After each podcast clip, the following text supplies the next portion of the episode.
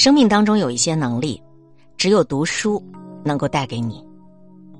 网红的老师罗翔有一段视频，谈到自己看书的时候，他就会把手机关上。大多数人不会为了读书而关手机，第一呢是觉得不需要，第二呢是觉得哪怕关了手机，过几分钟就会想呀，是不是有人找我呀？我会不会错过什么重要的信息呢？心里就像有个小虫子一样在咬，很快就把手机打开了。罗强老师说：“如果完全不受限制，你是向往崇高，还是向往堕落？”大部分人都会说：“那我向往崇高啊。”但是实际上是在堕落当中无力自拔。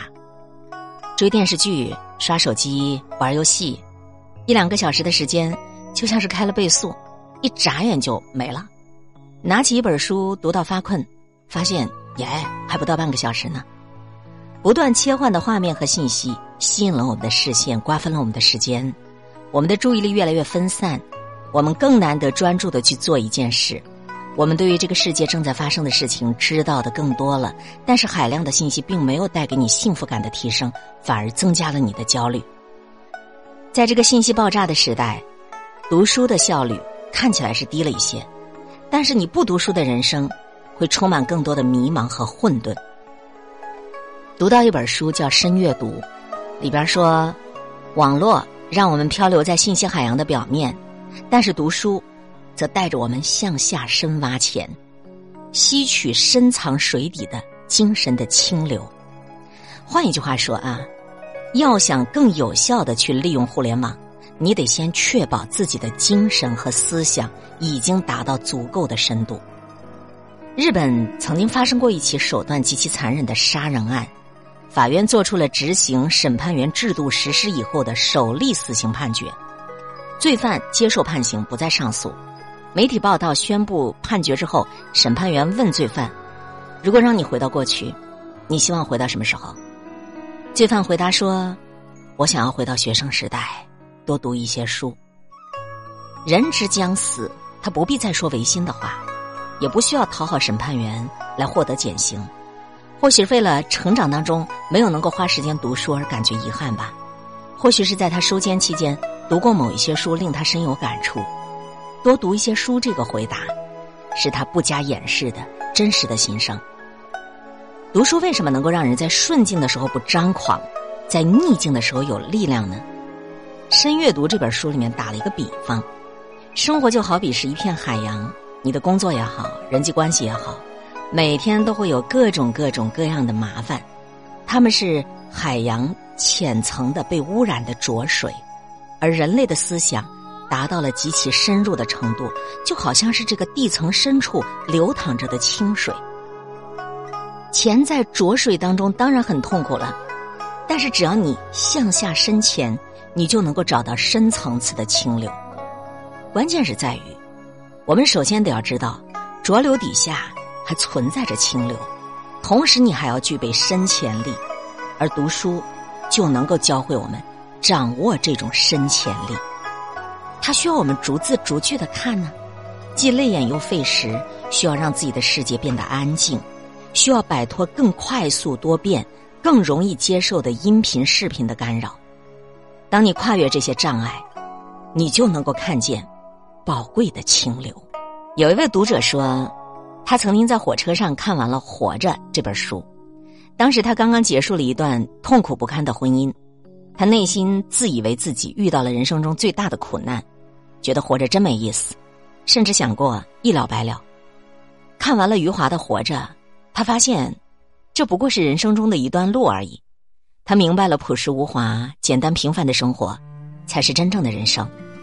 酸甜苦辣快乐，不过是活着的一种调味剂罢了。每个人都会走入低谷，而且还会不止一次。我们眼中所见到的，只有麻烦，然后就会觉得天都要塌下来了。可是再痛苦，当你打开一本充满着智慧的书，你就会发现，这不过是人类历史上。所遭受的众多苦难当中的一种而已。正是有了低谷，才有了我们精神的强韧。凡事杀不死我的，都会使我强大。每个人都会或多或少的怀着孤独感和缺失感，而这正是我们读书的契机。沉浸在书的世界里，就如同给精神打了一针安定剂。它不仅能让我们从作者身上得到能量，它还像吸水纸一样，能够吸走我们精神上的负面的能量，使我们内心淤积的压力得以减轻，从而保持心情舒畅。同样是读书，你所读的书不一样，意义也就完全不一样。深阅读这本书中，将读书的意义分为三种：第一种是以获得信息为目的的读书，比如我们有时候迫于工作或考试的需要，就不得不读书；第二种是为了愉快而且有意义的度过独处的时间，所以促使大脑充分发挥想象力的读书；第三种，就是为了锻炼自己、丰富精神而读书。这三种读书中的任何一种都是必不可少的。除了直接锻炼精神的伟大书籍，哪怕只是读有趣的书，也能够有效的让心灵恢复平静。换一句话说，只要能够用读书填满独处的时间，就能够减轻内心的孤独感。歌手李健曾经在节目里被拍到自己使用的手机，还是十多年前的非智能手机，不能上网，没有微信。他希望生活能够保持安静。在家里可以听听歌、读读书。李健说：“其实很多信息都是没有用的，我们需要的是知识，需要的是智慧。用现实经验来增长智慧，需要经过一定的岁月沉淀。在阅读当中获得智慧，并不需要特别长的时间。”被问到如何保持多年阅读的习惯的时候，李健说：“对我来讲，读书就像精神层面的一日三餐一样。”人得要吃饭呢，你的心灵也要不断的给予能量，给予滋润呢。阅读习惯是不需要保持的，你既然喜欢这件事，可能就不太需要放弃什么。叔本华说，光是不停的读书，过后却不深入思考的话，绝大部分知识都会流失，不会在精神中扎根。学以致用，知行合一，那才是读书的意义。木心说：“找一本好书看，其实就是找到了一个制高点。当你有了这个制高点，你的生活看起来就非常的清楚。一览众山小，不断的、不断的一览众山小。